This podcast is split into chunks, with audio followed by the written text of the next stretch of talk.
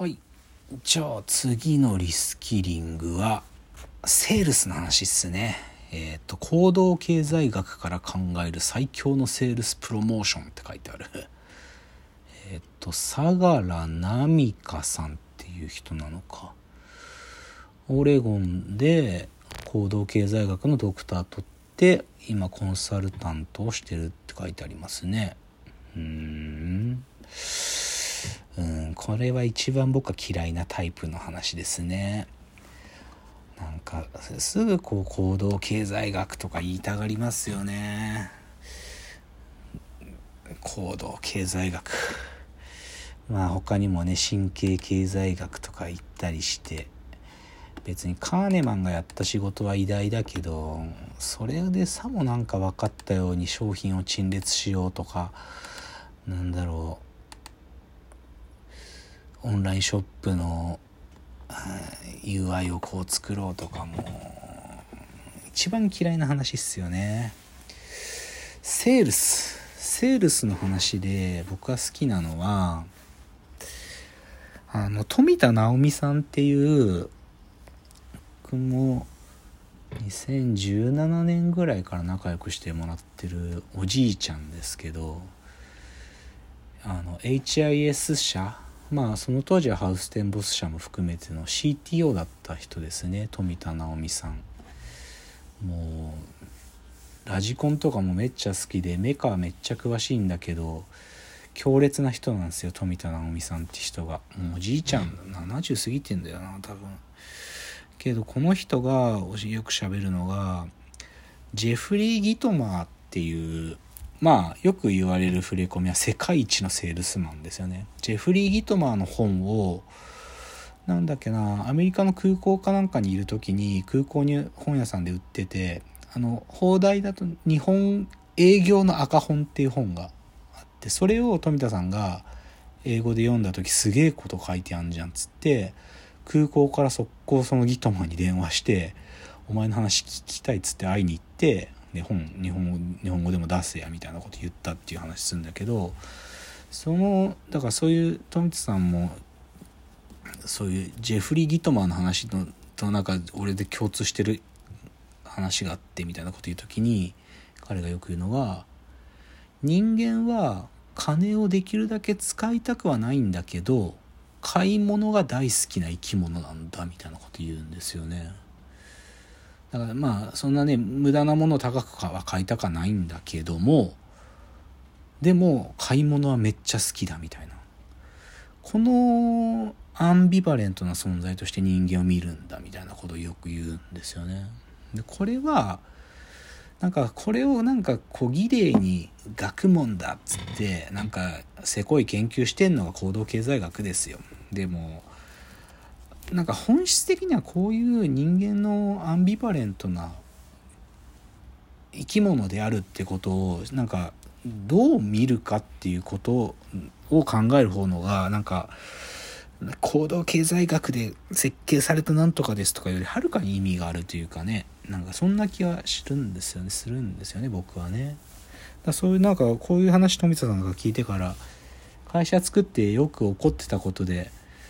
なんか代理店とかコンサル会社がうちに仕事を頼みたい時に見積もりを松竹梅でもらえますかとか言う時もいつもブチギレてたんだけど俺たちしか作ってないものに松竹梅もあるかよバカって言い返しててけどなんか向こうとかもしくは彼らのクライアントが意思決定するために3つのメニューが存在してそこから選ぶっていう風に設計されてた方が意思決定しやすい。そういう生き物なんだなっていう風に人間を捉えればなんか頭には来るんだけどなんかそういうプライシングもまあ合理的な行動かと思えば納得する部分も出てくるんで。だからなんかそういう風に考えたいですよね。なんかそれを行動経済学だとか言われるとなんかもう途端に興味失うというか。それがセールスのスキルの話でしたね。リスキリング5番目出てくるのが外国語学習か。超実践的ブリコラージュ外国語学習法っていう高野秀幸さんって人のページか。この人多分実際にこういう本出してるんだよな。うん、超実践的ブリコラージュ外国語学習法っていう本かな？出してるんだと思うんだけどこの人が言ってること結構共感するな。なんかでも外国語をスキルだって思うと途端に僕はもう興味を失っちゃうんだけどどちらかというとやっぱり喋りたいっていうか外国のカルチャー知りたいっていう側面が強いですよね。僕は大学生の時に「アリー・マイ・ラブ」っていうドラマめっちゃ見ててあの、弁護士のドラマでまあコメディなんですけどなんかアリー・マイまあ恋愛コメディっていうかな。その弁護士事務所のお話で。そのアリー・マイ・ラブの弁護士たちと同じようなディスカッションができるようになりたかったからめっちゃ見ててそれでまあ英語やってたんだけど。でも今はいいですよね。なんか別にもうアリー・マイ・ラブ見ないああいうドラマとかで入んなくても YouTube でなんだろうそういう何て言うのかな。なんかそのローカルのなんかすごくそういういや別に弁護士とかじゃなくてもじゃあすげえなんか向こうの悪いやつらがしゃべる英語とかもそういうのを YouTube で見つけりゃ出てくるしあこういう感じで喋るんだみたいなのってすぐ YouTube でわかるしね。だからもう YouTube があればねなんかクソみたいな高校の英語の授業とかね英会話スクールとか英語喋れるサービスみたいなのとかやる必要ないんじゃないかと思うんですけどね。実際だってあの88ライジングっていうあのショーン宮代ってやつがやってるえー、っとあれ。アメリカの音楽レーベルなんだけど東アジア系のあのミュージシャンをフックアップフックアップするようなレーベルをやっててそこの中にインドネシアのリッチ・ブライアンっていう一人のスターがいいんだけどあいつその若いあいつなんかは子供の頃から YouTube でラップを見て英語を覚えたっていうね。だからも